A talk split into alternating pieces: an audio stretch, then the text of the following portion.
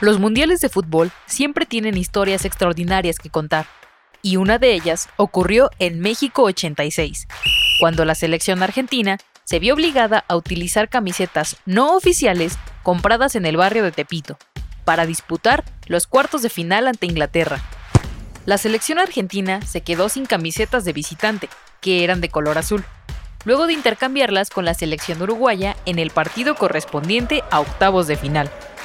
Para la siguiente fase, el sorteo emparejó a los argentinos con la selección inglesa, cuya equipación titular era blanca,